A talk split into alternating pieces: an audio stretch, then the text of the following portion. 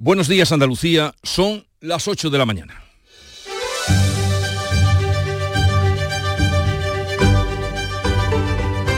En Canal Sur Radio, La mañana de Andalucía con Jesús Vigorra.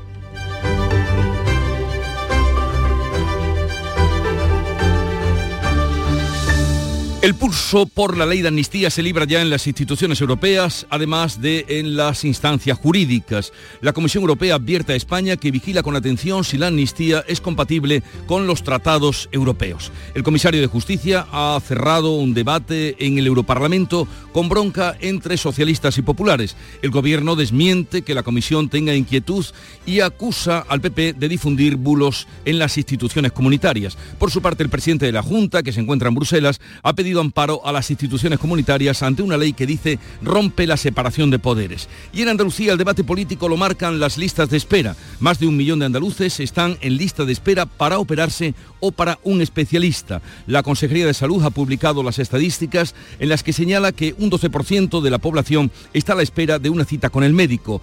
PSOE y Adelante Andalucía piden el cese de la consejera de Salud. A buen seguro, las listas de espera serán un asunto principal en el debate del estado de la comunidad la semana que viene. Y se retrasa a mañana el alto el fuego pactado entre Israel y Hamas para el intercambio de rehenes coincidiendo con la visita de Pedro Sánchez, que hoy se va a reunir con el primer ministro israelí Benjamín Netanyahu y con el presidente de la autoridad palestina Mahmoud Abbas. Enseguida les ampliamos estas y otras noticias, pero antes el tiempo. La mañana de Andalucía. Social Energy. La revolución solar ha llegado a Andalucía para ofrecerte la información del tiempo.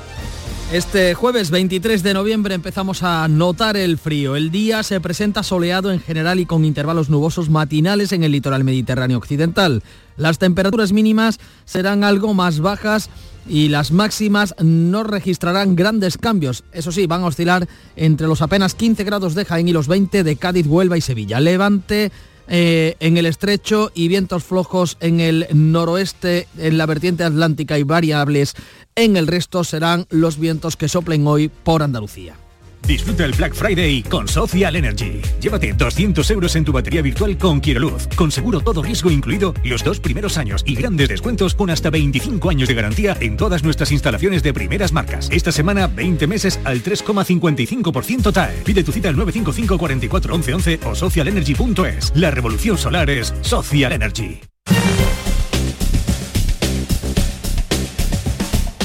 Vamos a conocer el estado de las carreteras andaluzas a esta hora de la mañana. Conectamos con la DGT, nos informa Alfonso Martínez. Buenos días. Buenos días. Hasta ahora en la red de carreteras de Andalucía les vamos a pedir tengan precaución en la provincia de Cádiz. Van a encontrar tráfico en aumento en la 4, en San Ignacio Sierra en dirección Madrid y de entrada a Cádiz por la CA33 en Tres Caminos. Además hay complicaciones en la provincia de Granada en la GR30 en el Zaidín en ambos sentidos y en Málaga de entrada a la capital malacitana por la A357 en eh, Santa Rosalía y también en la A7 en la Cala del Moral en eh, dirección Málaga y en esta misma vía en Fongirola y también a su paso por Mijas en sentido Marbella. En la provincia de Huelva circulación intensa en la A497 por obras de mejora y mantenimiento de la calzada a la altura de Corrales en ambos sentidos y en Sevilla tengan especial precaución en la entrada a la capital hispalense por la A49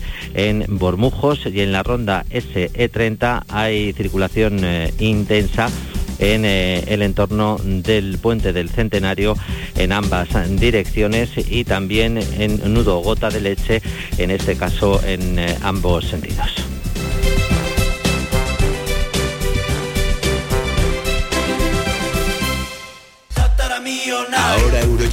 El mega sorteo europeo de la 11, es más millonario que nunca. Porque cada martes y viernes por solo 2 euros hay botes de hasta 120 millones. Y tan millonario, porque si te toca el Eurojackpot, no solo te haces millonario tú, también tus hijos, y los hijos de tus hijos, y los hijos de los hijos de tus hijos. Compra ya tu Eurojackpot de la 11. Millonario por los siglos de los siglos. A todos los que jugáis a la 11, bien jugado. Juega responsablemente y solo si eres mayor de edad. En Canal Sur Radio, la mañana de Andalucía con Jesús Bigorra. Noticias. La tensión política que se vive estos días, y ya van muchos en nuestro país, se ha trasladado ahora a Bruselas, donde se está estudiando con atención si la ley de amnistía es compatible con los tratados europeos. El comisario de Justicia ha cerrado un debate que se produjo ayer en el Europarlamento y que derivó en bronca entre socialistas y populares españoles. Manuel Pérez Alcázar. El comisario de Justicia, Didier Reinders, advierte que el escrutinio europeo no va a terminar hasta que la norma se apruebe por el Parlamento español. De manera independiente y objetiva, la Comisión llevará a cabo este análisis. Concluiremos nuestro análisis una vez que haya un texto final aprobado Sonido de la traducción oficial del Europarlamento. El ministro de Exteriores rechaza cualquier inquietud en la Comisión Europea. José Manuel Álvarez critica que el PP no está capacitado para gobernar España por elevar bulos, dice, a las instituciones europeas. Eso lo que demuestra es realmente una falta de compromiso con los valores europeos y la construcción europea y que el Partido Popular está claramente incapacitado para gobernar España. En Bruselas, el presidente de la Junta ha pedido amparo para que las instituciones comunitarias reviertan la ley de amnistía. Juanma Moreno asegura que rompe la separación de poderes y el espíritu de igualdad y solidaridad europeo que se adopte una resolución, se adopte una medida para instando al gobierno a que modifique de manera inmediata, rectifique de manera inmediata ese ataque a la separación de poderes y a la igualdad de los españoles que se está produciendo en nuestro país. Al debate promovido por el PP ha asistido el líder de Vox, Santiago Abascal. Puigdemont, que no ha intervenido en el plenario, ha dicho que este debate le favorece porque internacionaliza el asunto y su denuncia de la politización de la justicia española. Junts ha dicho que el verificador internacional que ha exigido para el seguimiento del acuerdo con el PSOE ya intervino en la negociación del pacto para la investidura. El ministro de la Presidencia y Justicia, Félix Bolaños, va a viajar la próxima semana a Bruselas para reunirse con Reinders. Pedro Sánchez ha ratificado en su cargo al fiscal general del Estado, Álvaro García Ortiz, a pesar de que el Tribunal Supremo ha tumbado su decisión de ascender a su antecesora y exministra Dolores Delgado, Nuria Durán. El anuncio se produce 24 horas después de la sentencia del Supremo que anula la decisión de García Ortiz de ascender a fiscal de sala a la que fue ministra Dolores Delgado. Después también de la sucesión de críticas de miembros de la Fiscalía que denuncian una posición poco firme del fiscal general sobre la ley de amnistía y lo acusan de no amparar a los fiscales del proceso acusados por los independentistas de practicar persecución judicial. La ratificación de García se producirá en el segundo Consejo de Ministros la próxima semana. El juez García Castellón, que se caracterizó por seguir y perseguir eh, los líderes o los líderes del proceso, ha pedido a Suiza ahora que localice a la número 2 de Esquerra Republicana, Marta Rovira, y que facilite datos sobre la financiación del llamado Tsunami Democratic. La Fiscalía recurre la decisión del juez de enviar el caso al Supremo por afectar a dos aforados. En el segundo intento del juez de que la Federación Helvética colabore con la investigación sobre los altercados contra la sentencia del procés, el magistrado ha eh, detectado una cuenta bancaria en Suiza utilizada por Tsunami Democratic y advierte de que esta nueva petición es por terrorismo, lo que obliga a las autoridades suizas a colaborar. Por su parte, la Fiscalía de la Audiencia Nacional trata de frenar que el caso llegue al Supremo. Presenta recurso en contra y ya discrepó de que los disturbios constituyesen un delito de, terrorismo. Un niño de seis años ha muerto ahogado en una piscina en la localidad sevillana de Lora del Río. ocurrió ayer, cuéntanos, Antonio Catoni. Pues sí, según fuentes municipales, el pequeño estaba jugando en la parcela cuando cayó al agua eh, con su bicicleta de forma accidental. Ocurría poco antes de las 8 de la tarde, allí acudía al servicio de emergencia 061 que eh, pues consiguió sacarlo de la, de la piscina, lo trasladaron, de hecho estaba vivo, con viva lo, vida, lo trasladaron a un centro de salud donde intentaron estabilizarlo, pero sin éxito. El ayuntamiento de Lora ha mostrado sus condolencias y ha transmitido a la familia pues, eh, su, pésame a través de, de su cuenta en las redes sociales. Y Renfe, atención, suspende más de 1.500 trenes en todas las modalidades por la huelga convocada justo antes del puente de la Constitución, que tiene eh, mucho movimiento, y viene todo por el traspaso a Cataluña de los servicios de rodalíes que vienen a ser las cercanías. Se producirán los paros en todo el territorio nacional. Afecta a 1.548 trenes de media, larga distancia y AVE, igualmente a otros 990 trenes de mercancía. La huelga está convocada los días 24 y 30 de noviembre, 1, 4 y 5 de diciembre. Los sindicatos protestan así por el traspaso del servicio de cercanía Rodalíes a la Generalitat de Cataluña. UGT y comisiones obreras convocan huelga general del transporte de viajeros por carretera a partir del 1 de diciembre por la falta de acuerdo para el convenio colectivo. Desde Jaén informa César Domínguez.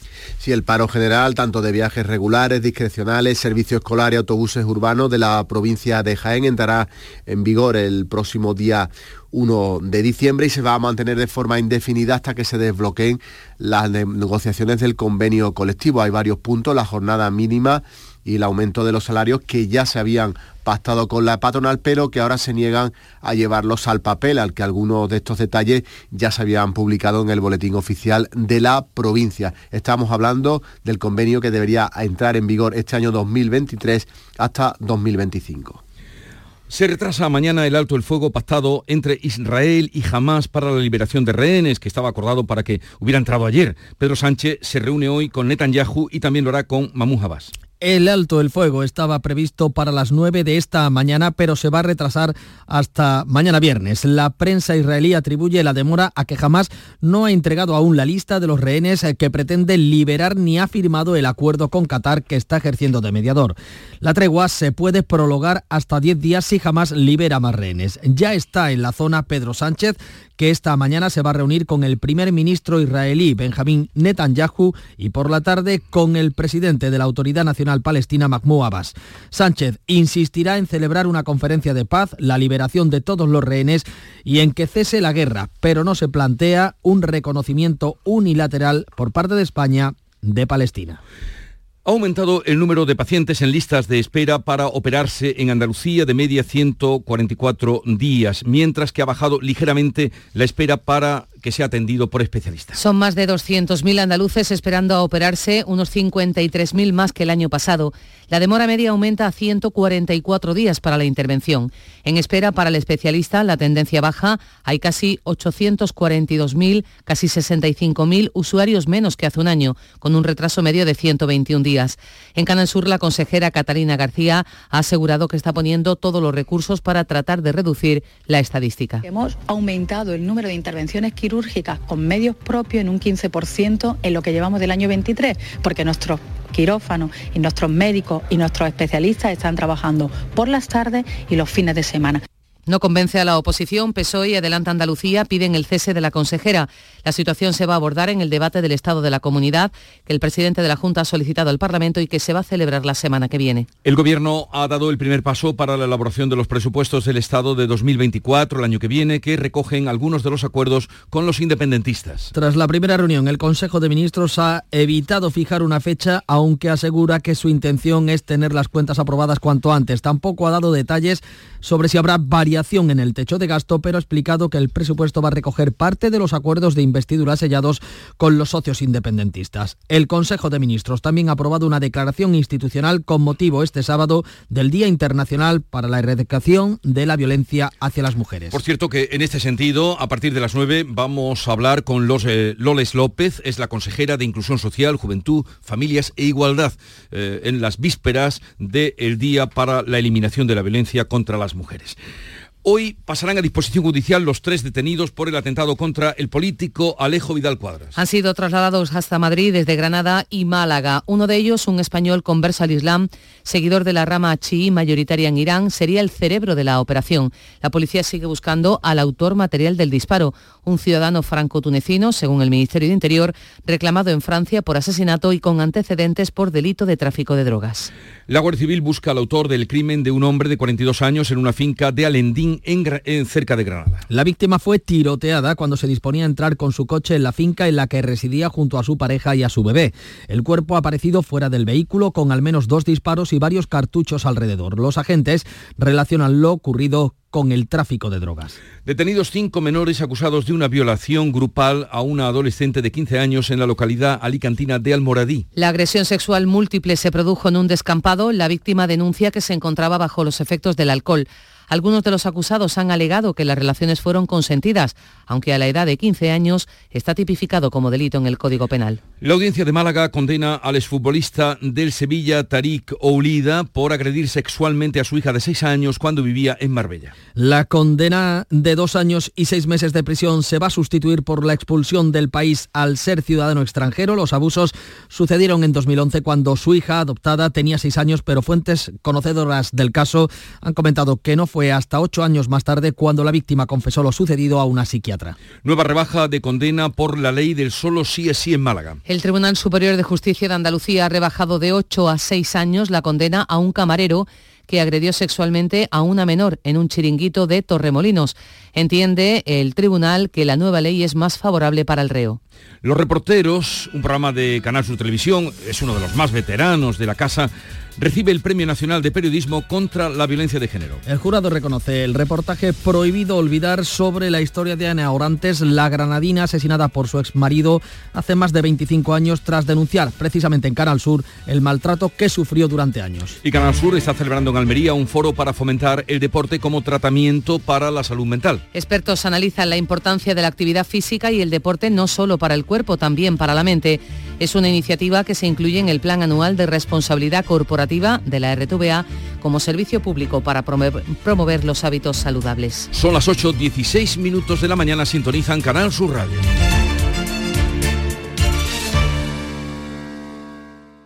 He mejorado la producción de cereal cambiando un kilo de superbiazón por 70 kilos de urea. Superbiazón, el bioestimulante con fijación de nitrógeno que te ofrece la máxima rentabilidad de tu cereal.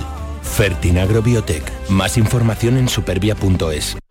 Existe un lugar donde cada paso es una obra de arte, donde la tradición forma parte del futuro, donde el tiempo se detiene para disfrutar cada segundo. Hay un lugar en el mapa que es magia para los sentidos, en donde cada paso se convierte en una experiencia. ¿Y si nos regalamos Úbeda y Baeza? Dos ciudades, un destino. Este año con Superbiazón hemos mejorado el rendimiento del cereal, reduciendo el gasto en urea. Superbiazón, el bioestimulante con fijación de nitrógeno que te ofrece la máxima rentabilidad de tu cereal. Fertinagro Biotech. Más información en supervia.es. Este es Mario, entrenando duro como siempre. Tiene un promedio de 20,6 puntos, 5 rebotes y 8 asistencias. Creo que no me dejo nada. Ah, sí, va en silla de ruedas. Pero eso, ¿a quién le importa? En el deporte, que lo que importa, importe. Consejo Superior de Deportes, campaña financiada por la Unión Europea Next Generation, Plan de Recuperación, Gobierno de España. En unos minutos le ponemos al tanto de lo más llamativo del día, de este 23 de noviembre, que has encontrado, Nuria Durán, en la prensa y en lo publicado. La Erchancha que está investigando la denuncia de dos centros escolares de San Sebastián por la existencia de chat de WhatsApp con contenido sexual y vejatorio a los que se habrían sumado más de mil escolares. Chat con contenido sexual vejatorio en los que habría más de mil adolescentes. Estamos hablando de niños de 12 y 14 años. Dos chats llamados a meter gente hasta llegar al millón, otro a meter gente hasta que nos hagamos famosos, que sumarían en total más de mil escolares y en los que se habría compartido mensaje, se habría no, se ha compartido mensaje de contenido sexual, vejatorio, sexista y homófobo absolutamente inapropiado. La policía está investigando si han podido ser creados por inteligencia artificial. Lo más destacado del ámbito internacional, Manuel Pérez Alcázar. Tres escenarios. Eh, Oriente Próximo, a las nueve y media debería de producirse el alto el fuego, se retrasa hasta mañana. Pedro Sánchez está en la zona, hoy se va a reunir con Netanyahu, también con Mahmoud Abbas. Desde Rusia nos llegan declaraciones de Putin diciendo que ahora sí estaría dispuesto a pactar una eh, paz con Ucrania. Y en Holanda ha habido, en Países Bajos, victoria electoral del Partido para la Libertad de Ger Wilders, el partido de un político euroscéptico, populista y anti-islamista que eso sí debe de buscar apoyos para poder formar gobierno. La clave económica del día, ¿dónde está Paco Ramón? Pues andaluza la leemos en la prensa económica. El grupo Ibarra, la empresa de alimentación de aceite y salsa, con sede en la localidad sevillana de Dos Hermanas, consigue después de cinco años cerrar un ejercicio con ganancias. Eso pasó en 2022 según las cuentas publicadas en el registro mercantil. La compañía andaluza obtuvo un beneficio de 1,8 millones de euros frente a las pérdidas acumuladas de los últimos cinco años de más de 11 millones de euros. Evidentemente todas las, todas las ganancias han ido a compensar las pérdidas. Y la noticia deportiva, Nuria Gaciño. Mientras que el presidente de los árbitros, Medina Cantalejo, hace balance positivo de la actuación de sus colegiados hasta el momento, los equipos se preparan ya para el reinicio de la liga que comenzará mañana con la visita del Granada a Vitoria. Pero antes se disputa hoy en Málaga las dos eliminatorias previas que quedan de la Copa Davis.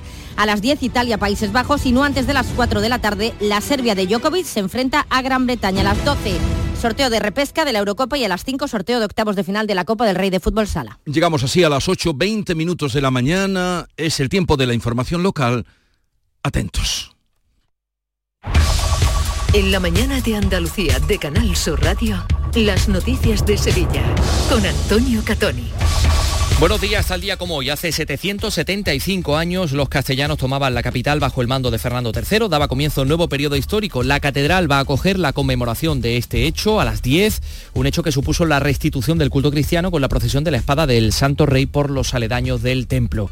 Pero este día queda ensombrecido por un trágico suceso. Un niño de 6 años ha muerto ahogado en Lora del Río tras caer con su bicicleta en una piscina. En cultura destacamos, hoy arranca el Festival de Cine Europeo y también arranca el Monkey Week, el festival de música indie más importante de Andalucía. Lo hará con los planetas.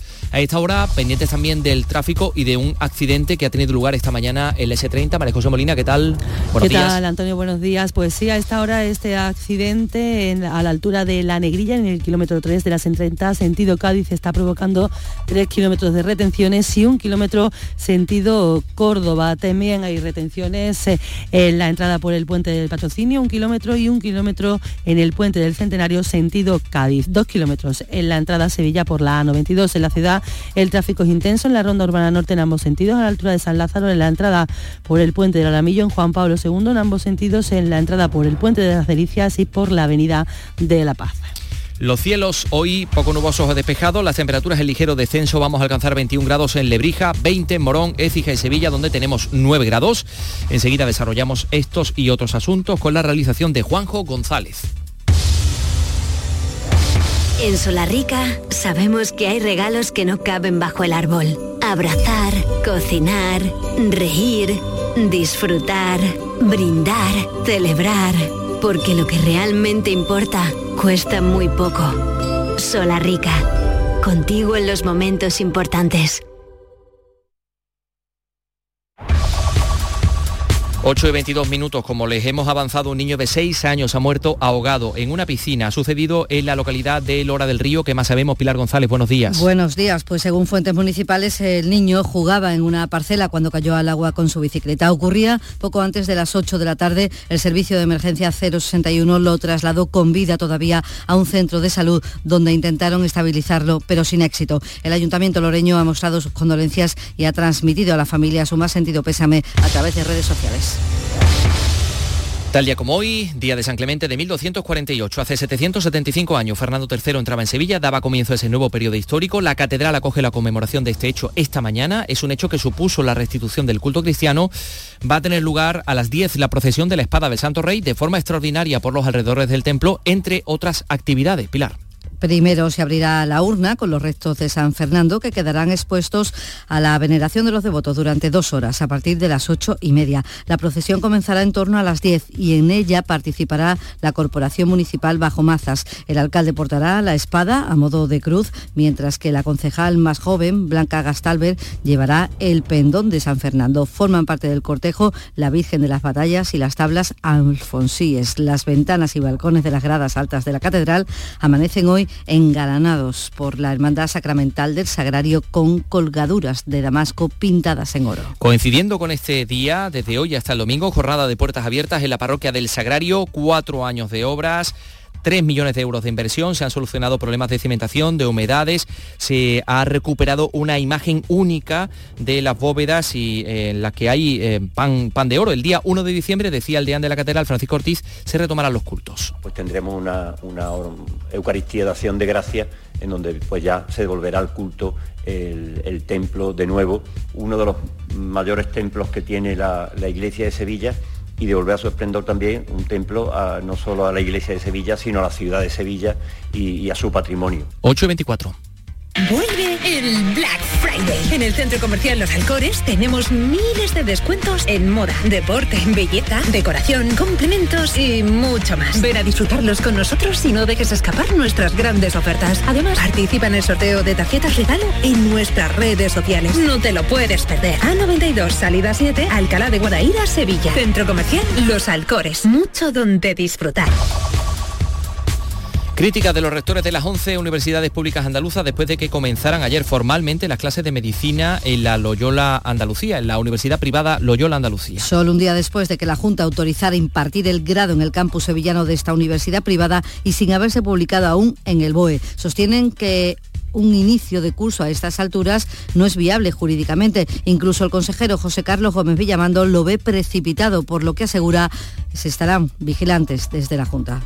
El empezar, desde luego, y también lo tengo que decir, empezar hoy las clases me parece algo un poco prematuro también. Comparto con que es prematuro, deberían eh, haber esperado a que estuviera publicado en voz el título. Eso es lo que deberían haber hecho.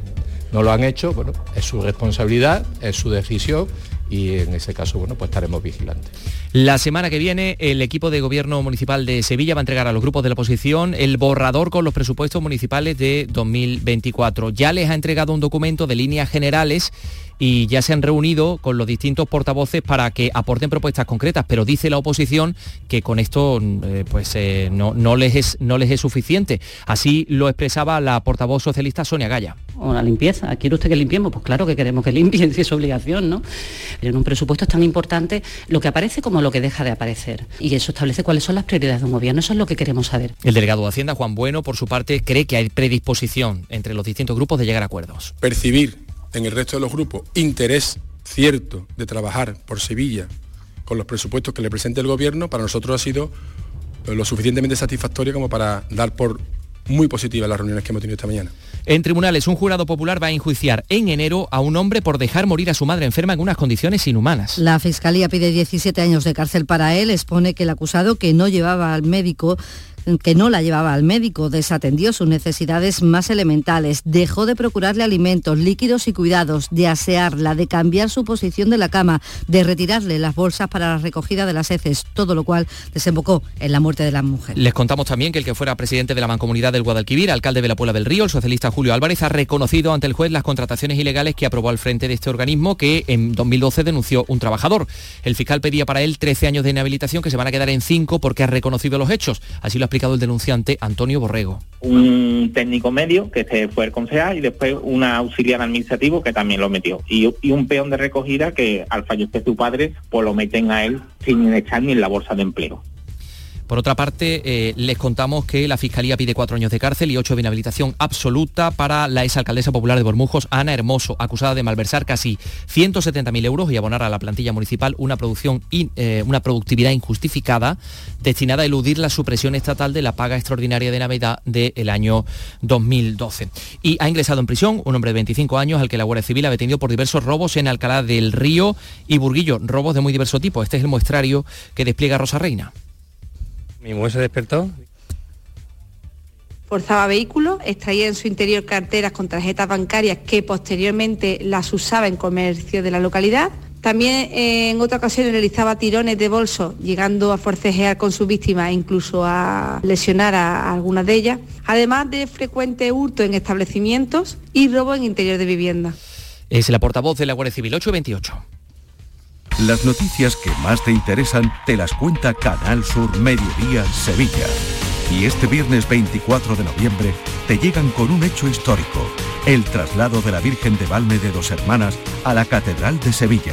Estaremos en la parroquia de Santa María Magdalena de Dos Hermanas para llevarte este momento tan especial y todo lo que rodea a una de las principales devociones de la provincia. Canal Sur Mediodía Sevilla.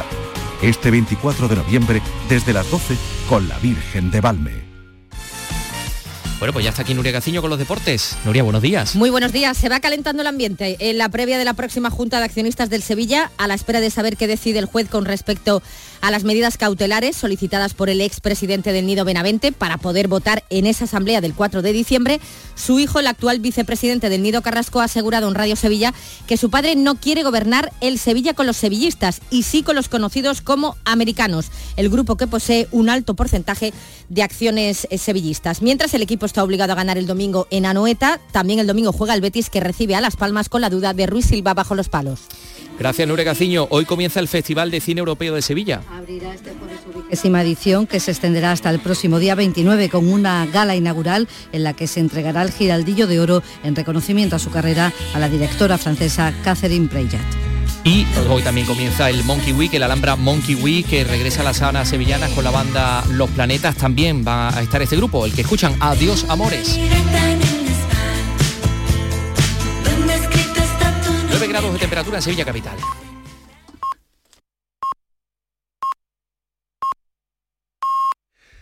Andalucía son ya las ocho y media de la mañana.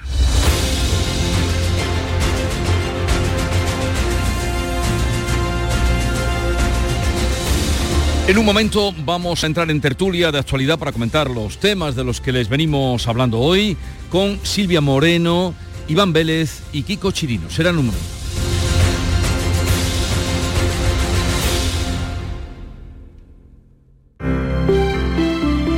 Buenos días. En el sorteo del cupón diario celebrado ayer, el número premiado ha sido 20.843 20843. Serie 34034. Hoy, como cada día, hay un vendedor muy cerca de ti repartiendo ilusión. Disfruta del día. Y ya sabes, a todos los que jugáis a la 11, bien jugado. La tarde de Canal Sur Radio con Mariló Maldonado. Semana de la eliminación de la violencia contra la mujer. Seguimos buscando sensibilizar a la sociedad sobre la persistencia de la violencia contra las mujeres. Hoy, en el programa, un recordatorio de que todos tenemos un papel que desempeñar en la construcción de un mundo donde todas las mujeres vivan libres de violencia. La lucha contra la violencia de género es un compromiso colectivo al que la tarde se suma. La tarde de Canal Sur Radio con Mariló Maldonado. De lunes a viernes desde las 4 de la tarde. Contigo somos más Canal Sur Radio. Contigo somos más Andalucía. Existe un lugar donde cada paso es una obra de arte, donde la tradición forma parte del futuro, donde el tiempo se detiene para disfrutar cada segundo. Hay un lugar en el mapa que es magia para los sentidos, en donde cada paso se convierte en una experiencia. ¿Y si nos regalamos Úbeda y Baeza? Dos ciudades, un destino. Madrid, Madrid, Madrid. ¿Qué tiene Madrid que siempre es un buen plan? Con viajes del corte inglés, escápate a museos, a los mejores musicales y teatros o a tus parques temáticos favoritos y alójate en los mejores hoteles. Déjate asesorar por expertos y reserva desde solo 15 euros y sin gastos de cancelación. Consulta condiciones en viajes del corte inglés.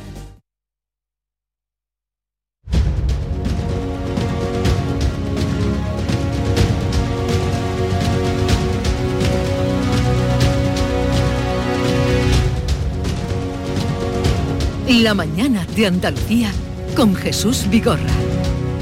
Y esta mañana nos acompañan Silvia Moreno del diario El Mundo, Andalucía. Buenos días, Silvia. Muy buenos días. ¿Has venido en moto, Sí, caminando? Mucho frío hoy con la moto, pero hay que mantener la moto, que hace un día de sol, no llueve, día de moto. Eh, Kiko Chirino, su director del Ideal de Granada. Buenos días, Kiko. ¿Qué tal? Buenos días. ¿Cómo estás? Bien, bien. Yo me he puesto hoy una rebequita y un pañuelito. Tú sabes que el frío de Granada es algo subjetivo y relativo. Sí, sí. Ya, Kiko Chirino que no utiliza abrigo en Granada. Eso nos dijo el otro día cuando estábamos allí eh, eh, a la intemperie en la churrería. Qué bien lo pasamos, ¿eh? Oh, tremendo, tremendo. Ahora después estaba- te perdiste, después te perdiste. Te estuve esperando. Se- tenía, pero el, el juez Calatayud me llevó allí a, a- a- a su, Al terreno, al al Albaicín, Albaicín. y por allí anduvimos ya echando el día. Eh, se lo estaba contando ahora mismo a Iván Vélez, que hoy se ha venido con nosotros desde su cuenca, bueno, él vive en el AVE, de aquí para allá, pero hoy se ha venido a echar la mañana con nosotros. Iván, buenos días. Buenos días, encantado de estar aquí con vosotros. Eh, Kiko, que está en Granada, no sé si lo conoces.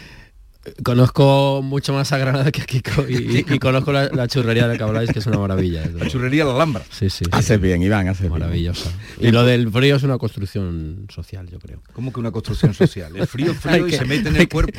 Nada, pero él va sin abrigo porque es una cosa subjetiva, entiendo. Sí, sí. Eh, mm, así se la, así se lo, se lo hace. Bueno, mm, vamos a hablar en un momento. Saludaré a nuestro director general eh, de Radio Televisión de Andalucía. Será en un momento, pero vamos a entrar ya en materia. La tensión política de nuestro país que hemos vivido y que seguiremos mm, se ha trasladado a el Parlamento Europeo. Se trasladó ayer al Parlamento Europeo a raíz de la ley de amnistía que ha llegado allí y que, eh, en fin, mm, pues de nuevo reavivó, si bien entre eurodiputados eh, españoles del PP y del PSOE, mm, reavivó allí la, la bronca de nuevo. Eh, en fin, ¿qué perspectivas tiene eh, esta ley de amnistía? ¿Qué puede influir el Parlamento Europeo en ella?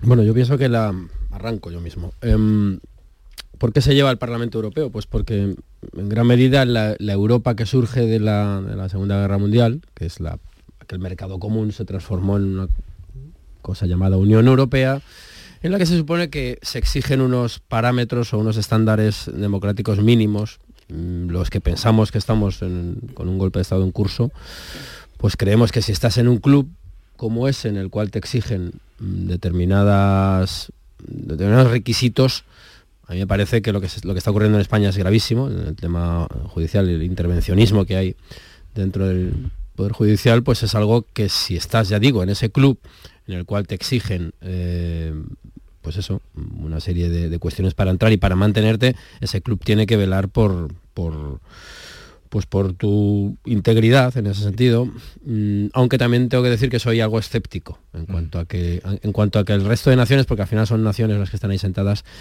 pues se tomen en serio una- un asunto que deberíamos resolver los españoles. Un momentito, Iván, ahora volvemos con ese tema, pero ya os decía que quería saludar o a Juan de Mellado, director general de la RTVA, que se encuentra en Almería asistiendo al primer foro Deporte y Salud Mental que ha organizado Canal Sur. Eh, Juan de Mellado, director, buenos días. Hola, buenos días, Jesús. Encantados de, de saludarle. Em, ¿Qué significa eh, pues que Canal Sur esté dentro de, este foro para el fomento del deporte y el tratamiento para la salud mental?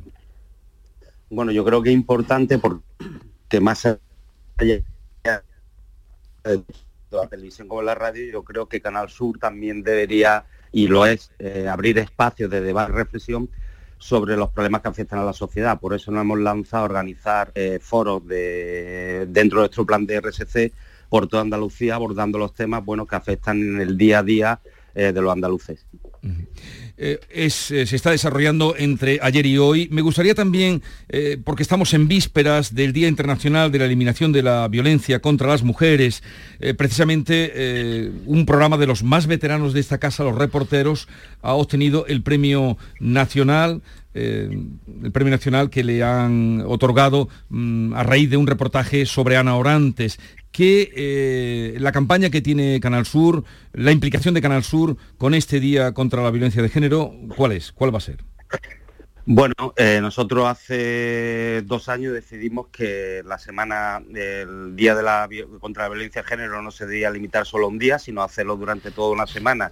Y por ello se diseñó una programación, tanto en la televisión como en la radio, como en la plataforma de Canal Sur Más, de contenidos en todos los espacios para abordar desde distintos puntos de vista el problema que tenemos con la, con la violencia de género.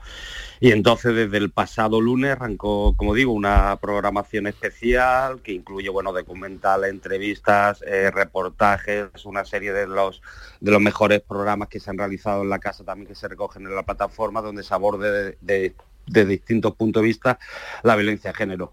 Y la verdad que estamos muy contentos por la implicación también con la campaña que se hace por los propios profesionales de Canal Sur, pues bueno, haciendo un llamamiento contra, contra esta lacra. Hoy, por cierto, estará con nosotros a partir de las 9 la consejera, de Igualdad. Estará con nosotros y hablaremos de ese asunto. Que vaya todo bien. Por cierto, se va a dar por streaming las charlas, las conferencias, los paneles que hoy se desarrollan dentro de ese foro Deporte y Salud Mental que ha organizado Canal Sur en Almería. Por streaming pueden seguirlo eh, y ahí podrán también estar al tanto. Eh, Juan de Mellado, feliz estancia en Almería. Bien, muchas gracias. Adiós, buenos días. Adiós, adiós.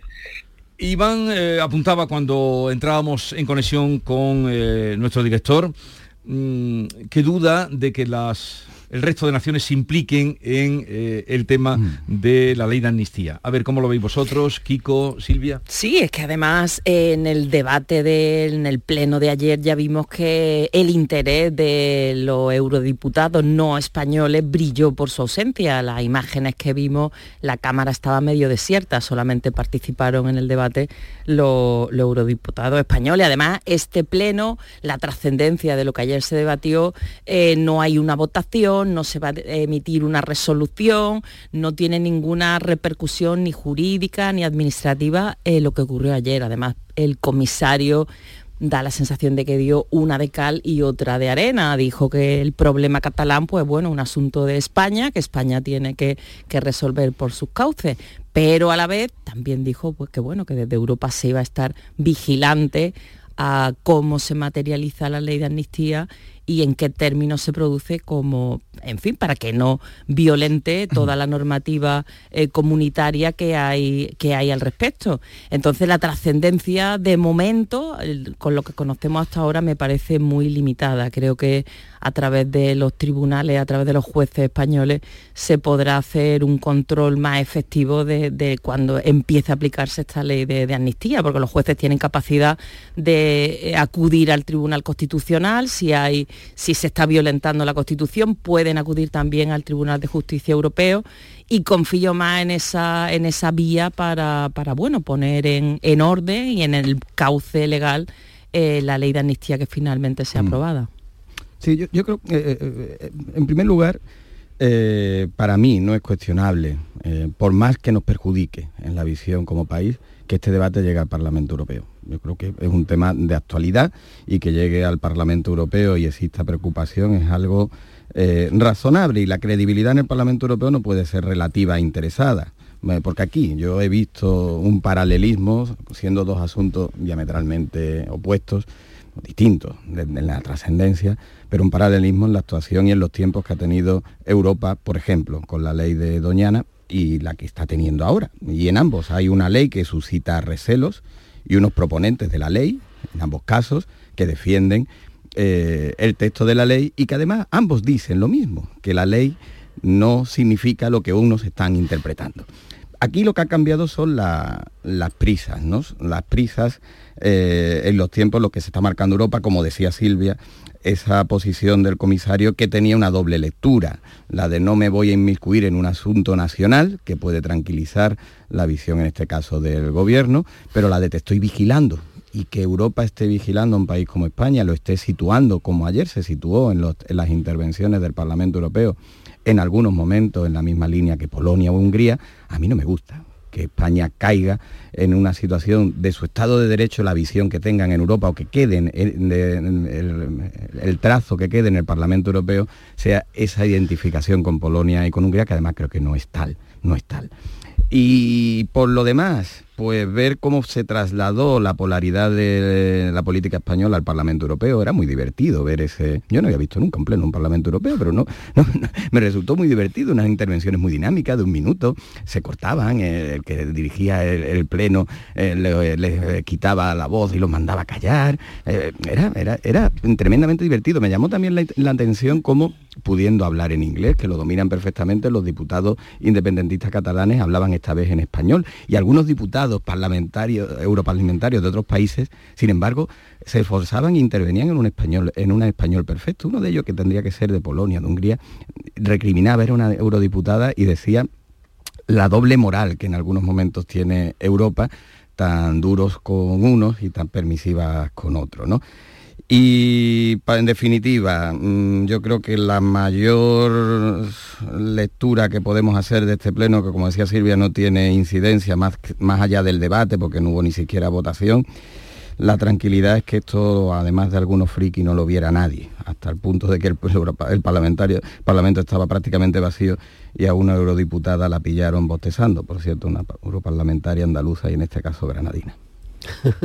bueno, yo por, completar un poco mi, escepticismo mm, y, también por completar lo que acabo de escuchar. Eh, yo tuve la oportunidad hace, hace, tres semanas de estar en el Parlamento Europeo, precisamente como director de la Fundación de NAES, junto con Julia Calvet de Sacabat, que sabéis que es un colectivo de estudiantes que está siendo muy hostigado por el secesionismo catalanista en la universidad, y por Juan Carlos Girauta de Pie en Pared. Y es verdad que eh, el mastodonte parlamentario europeo pues permite muchas intervenciones, pero la asistencia en muchos casos es mucho menor de lo que parece y de lo que el foro eh, invita a esperar.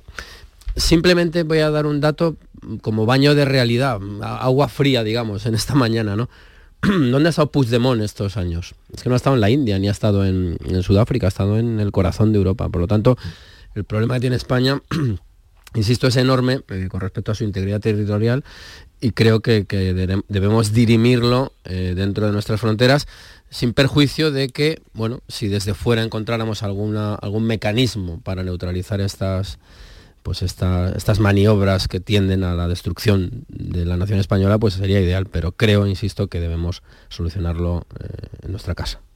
Sí, la figura de Puigdemont es llamativa, ¿no? Ayer también estaba, eh, asistió al pleno, estaba sonriente, encantado. Él hablaba de que se había montado un circo, pero que estaba acaparando foco y estaba encantado, ¿no? El independentismo catalán en la etapa del proceso, cuando se celebró el juicio en el Supremo, ellos ya intentaron trasladar este asunto al debate del Euro, de la Eurocámara, del Parlamento Europeo y entonces ahora pues están encantados. Los argumentos eh, han virado porque en aquel momento Puigdemont y el independentismo sostenían que ellos son exiliados, que lo estaban juzgando, eh, que eran presos políticos, en España no había separación de poderes, la justicia estaba politizada, era lo que defendía el independentismo.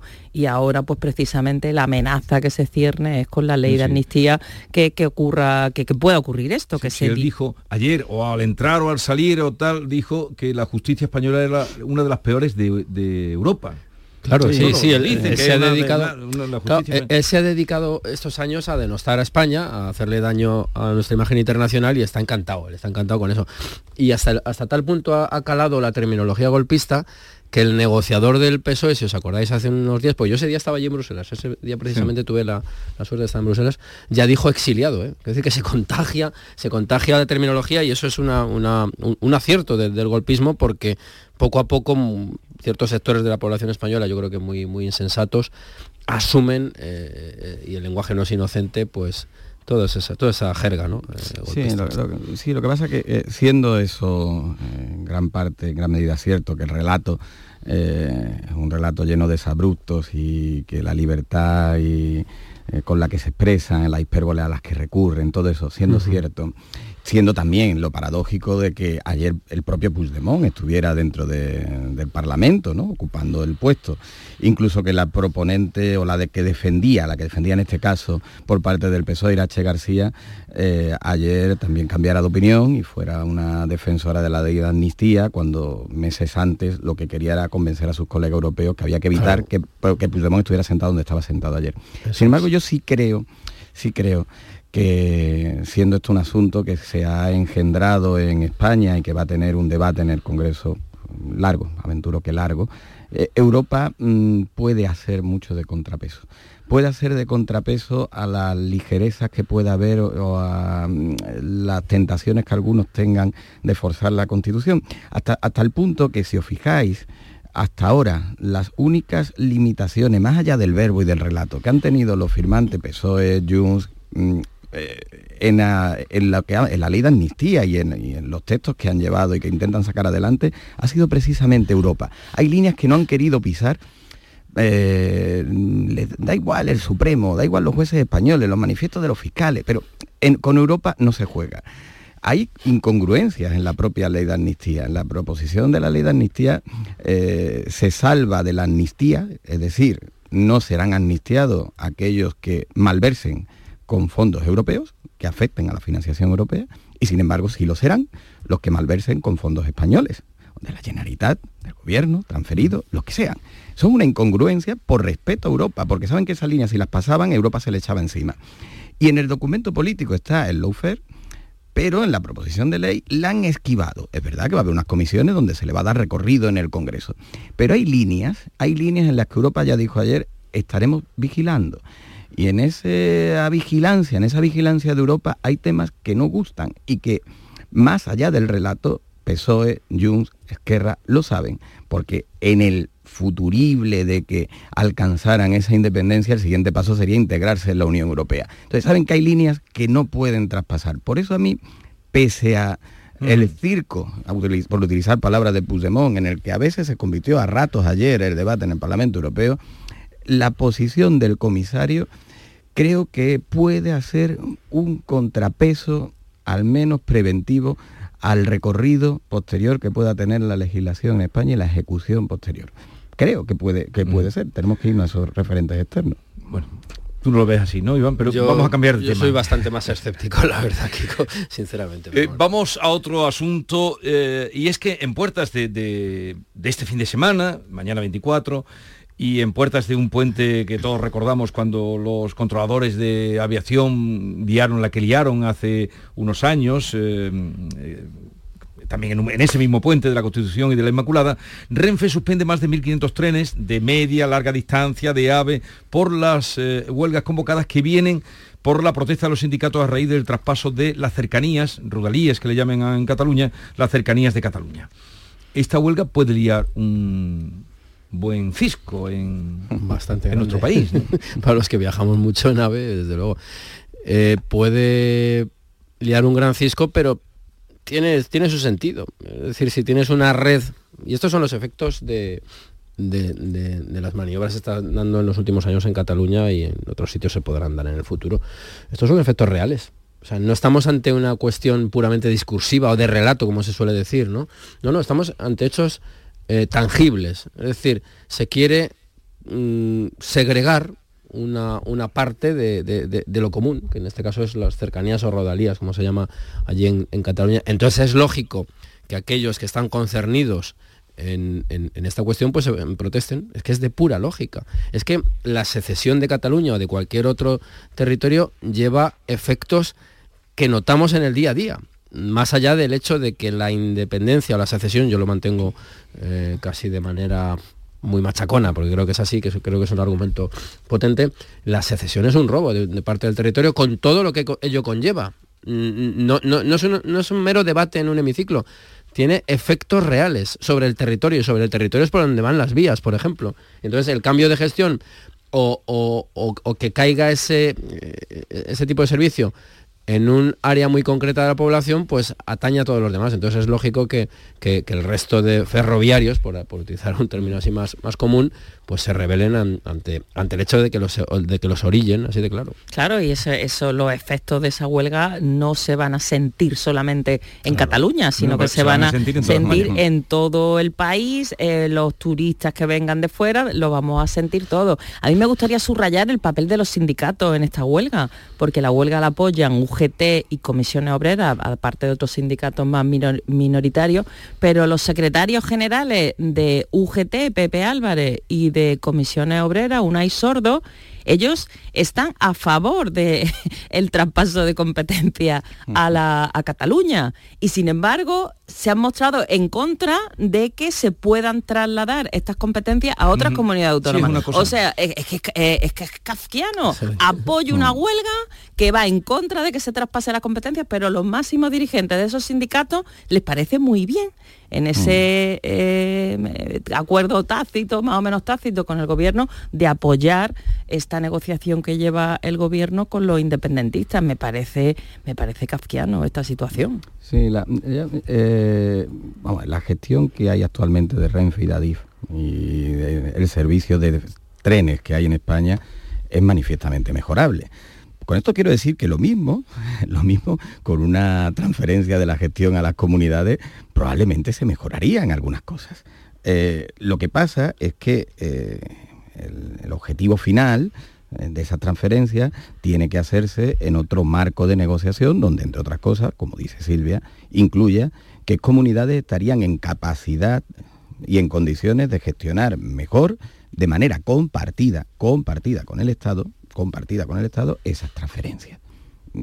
Porque eso es parte de lo que también se está poniendo de manifiesto en esta huelga, donde no hay, eh, el principal motivo de peso no es el tema nacionalista o que esto se vaya a desgajar, sino las condiciones laborales. Una huelga de trabajadores que lo que tienen es una incertidumbre por una transferencia y un paso de una empresa a otra eh, por una motivación interesada política no suficientemente debatida y no suficientemente explicada. Y digo debatida donde tienen que debatirse estos asuntos laborales, en el tipo de mesas, tanto que gustan las mesas, en el tipo de mesas y de interlocutores que tienen que que, actuar en estas, en estas cosas y que no son santos cerdad con, con Puigdemont, precisamente.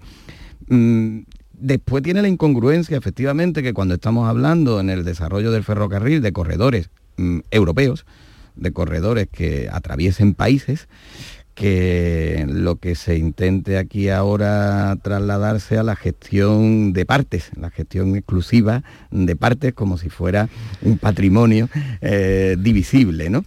Bueno, estas son las repercusiones que tienen y que van a tener muchos de esos acuerdos y que probablemente el PSOE y el independentismo no habían calibrado suficientemente hasta qué punto puede tener repercusión social y no política social, que eso es lo que preocuparía al gobierno, repercusión, repercusión social, sus acuerdos de investidura. Pero lo, sorprendente en este caso es que efectivamente lo, que se acaba de decir es, es clave. Los dirigentes están completamente comprometidos con el golpe. ¿Eh? completamente. Están a favor de la secesión de Cataluña porque se han tragado el cuento. ¿Tú mantienes que esto es un golpe, que lo llevas...? Sí, sí, lo eh, mantengo firmemente. Es un, es un golpe de Estado. Lo mantengo, vamos, con toda firmeza, porque es que un golpe de Estado no es un, tío a caballo entrando, un espadón del siglo XIX. Hay muchos golpes, hay muchas formas de dar un golpe. Es un, mantengo y sostengo que es un golpe de Estado y sostengo que la secesión es un robo de, a todos los españoles, así de claro y de contundente. Pero a mí lo que me sorprende es ya que se habla tanto del relato, ¿no? porque estamos, estamos eh, continuamente en tertulias, el relato, el relato, el relato. Vamos a ver, el relato de los dirigentes es asombroso. Siguen manejando el mito de la clase obrera universal, pero luego se postran ante medidas que lo que hacen es fragmentar esa clase obrera, al menos en lo que se refiere al ámbito eh, ferroviario. Es una contradicción en términos flagrante y aquí nadie, nadie los denuncia. Es decir, es, una especie de aristocracia sindical que choca con las, con las famosas bases. Entonces no hay quien lo entienda. Y, luego además, en España, ¿por qué los españoles consienten o, casi están complacidos por una cuestión de maniqueísmo puro y de sectarismo puro, que creo que es uno de los males de nuestra sociedad? Que haya unas regiones con, estas diferencias. Es que yo estuve el, sábado pasado, perdón, el, viernes pasado en Badajoz y es una odisea y desde a Badajoz.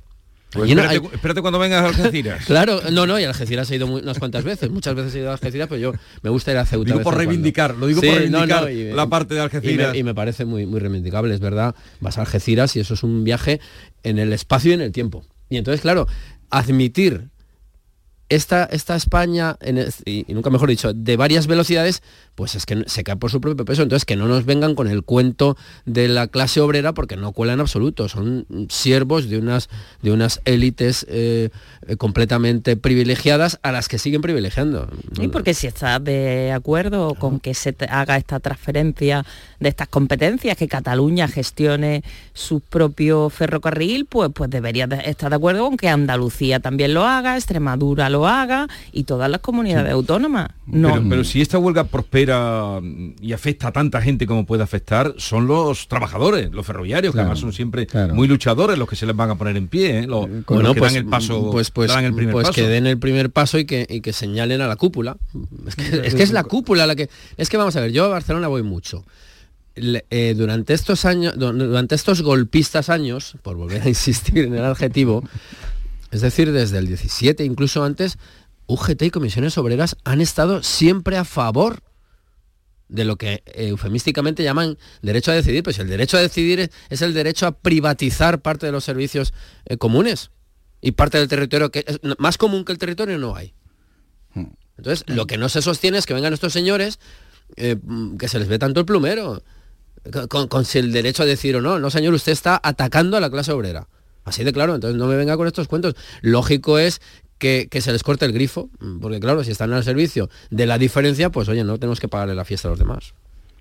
yo, pese a todo, por, aportar algo de, optimismo en el futuro de España, yo, eh, creo que efectivamente aquí lo que, lo que ha habido eh, es una...